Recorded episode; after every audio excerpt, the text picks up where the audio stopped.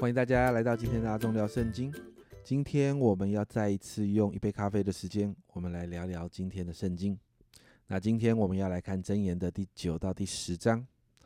第九章呢，好像是一到八章的总结。这里提到了两个宴席，一个是智慧差遣使女去邀请大家来参加的智慧的宴席，而另外一个是愚昧的妇人邀请大家来参加的愚昧的宴席。这两个宴席的品质跟水准很不一样啊，但也点出了智慧跟愚昧的差别。一到六节呢提到呢，这个智慧的宴席啊，是在一个精心建造的房屋里面，那有精心预备的这些餐点哦。你看到第二节这里说，他宰杀牲畜、调和子酒、摆设宴席，哇，做的非常的精致。并且在这个宴席的里面呢，你只要愿意带着受教的心参加，愿意在爱里面被责备，在第八节，你愿意被教导、被指示，在第九节，其实会经历生命的转化，在第六节有提到。接着也提到在箴言里面最重要的核心经文，在第十节，敬畏耶和华是智慧的开端，认识至圣者。便是聪明哇！这一句话我们很多人很熟悉，甚至儿童组织学常常提到啊。这一句话提到敬畏耶和华是智慧的开端。我们要有聪明吗？我们要来认识这个制胜者。然后最后在这一个小段的经文里面就提到了，你要得到智慧，因为得到智慧会延年益寿，而且对自己有益。这是关于在参加这一个智慧宴席的一个呃呃提醒。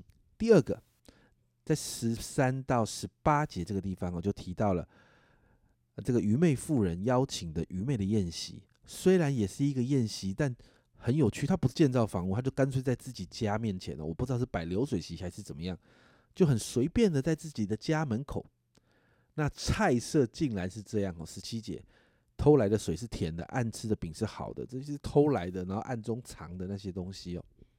那其实这指的是什么？这指的是在暗中的事情，是那些情欲、那些物欲、那些自我放纵的事。这些是在黑暗的里面，吃喝起来看似香甜可口，但最终却是带来死亡。在十八节有提到。所以在这两个宴席之后呢，做了一个总结，告诉我们，其实就是要选择智慧啊，就是要带着受教的心啊。那到了第十章呢？你就会看到，好像又一个开头没有错。从第十章开始，这是箴言的第二个部分。那在这箴言的第二个部分，从从第十章开始，你就会看到一些独立而且混杂的一些像格言呐、诫命的这样的经文，而且甚至哈，它没有上下文，就是独立的、独立的呃一节的经文就可以独立抽出来。那第十节开始呢，你就会看到这些东西一直出现，哦，就好像啊。中国的对联哦，中国的对联很直白的表达善恶对错等等的这些圣经的原则。那第十章整理呢，我们有整理个几个主题哦。其实这几个主题其实都在箴言里面的第二个部分会常常的提到的。第一个主题是智慧跟愚昧，提到智慧的选择跟愚昧的选择带出来的果效不一样，所以鼓励大家要选择智慧。例如在第八节，心中智慧的必受命令，口里愚妄的必致倾倒。那第二个主题是一人跟恶人啊，后面会提到一堆哈，就是一人恶人。那提到神保护艺人，有时候艺人可能看起来也会受亏损，但却在神的保护里面，而且会继续有祝福。那恶人就不一样哦，恶人会面对极大的损失哦。例如在第六到第七节，福祉临到艺人的头。然后呢？强暴蒙蔽恶人的口，一人的纪念被称赞，恶人的名字必朽烂。那第三个主题啊，提到贫穷跟富足，哈，贫与富，提到神怎么看待富人跟穷人，两者之间的价值观还有想法有什么不一样？为什么人会穷？那为什么会会有会？为什么有人会有钱？那甚至。有钱的人，有钱的人，如果啊，没有按着神的法则走，也会终究变成贫穷。这样类似的很多的这样的一个经文，那甚至在面对公益的时候，你啊成为一个富人或穷人，你会做什么样的选择？例如在十五节，十五节说到富户的财物是他的奸臣，穷人的贫乏是他的败坏。那二十二节我们很熟悉的，耶和华所赐的福使人富啊富足，并不加上忧虑。啊，所以有些在二十二节这边，很多人常常就要提醒自己啊，其实自己是很富足，但却担忧很多的事情。我们常常要这样宣告：耶和华给我们的福是使人富足，并不加上忧虑的。接着，在第四节提到啊，第四个部分哦，提到懒惰还有勤劳，这是箴言很多地方都提到很重要的主题。这是鼓励人要成为一个勤劳的人，啊？比如说第四节，第四章第四节这里，手懒的要受贫穷，手勤的却要富足。好，这讲的很清楚了。然后呢，第五个主题呢，谈到说话谈话的智慧，哇，这个很重要，沟通的沟通的技巧等等的。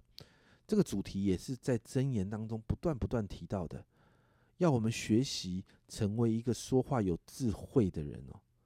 有时候我们在说话的当中不小心会伤了人，甚至自己伤了人，自己都不知道。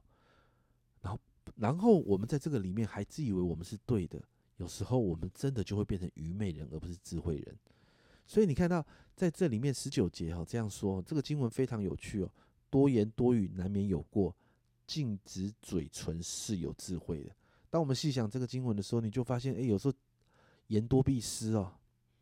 有时候守住自己的嘴巴反而是有智慧的。这些经文都帮助我们可以更多的了解神的法则，神的心意是什么。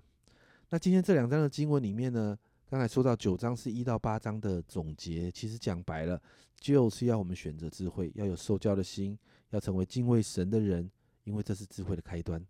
而在这个基础之下，从第十章开始，感觉就进到一个实际操作的里面。虽然看起来很多主题，但在这些主题的选择里面，仍然是要我们选择智慧，因为这些对联形态的经文，已经把好坏、善恶。哪个蒙福，哪个会得亏损，都写得清清楚楚的。因此，既然圣经都写得这么清楚，我们祷告求神给我们有一个受教的心。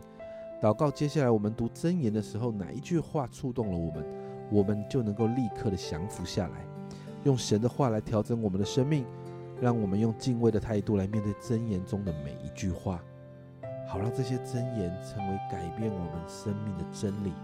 带给我们祝福，我们一起来祷告。主，谢谢你把真言赐给我们，把真言的每一句话都可以实际应用在我们每一天的生活，每一个啊我们在与人互动的细节里面。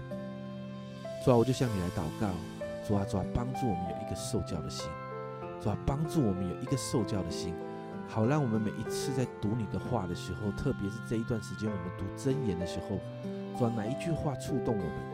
神啊，你就帮助我们，圣灵你就给我们提醒，主啊，我们需要调整的，主啊，我们需要改变的，神啊，你就帮助我们，圣灵帮助我们，就立刻可以降服下来，主啊，知道这会帮助我们生命有一个极大的成长，主啊，主啊，好像这里说的，主啊，求你勒住我们每一个人的嘴，主啊，主啊，求你帮助我们成为一个说话有智慧的人，主啊，主啊，帮助我们按着你的真理走，主啊，成为一个艺人，不成为那个恶人。主啊，主啊，真的帮助我们成为懒呃勤劳的，而不成为懒惰的。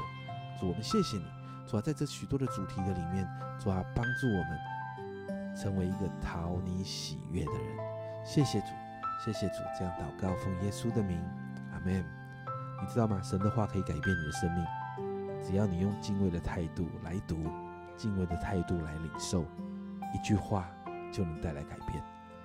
这是阿忠聊圣经今天的分享。阿忠聊圣经，我们明天见。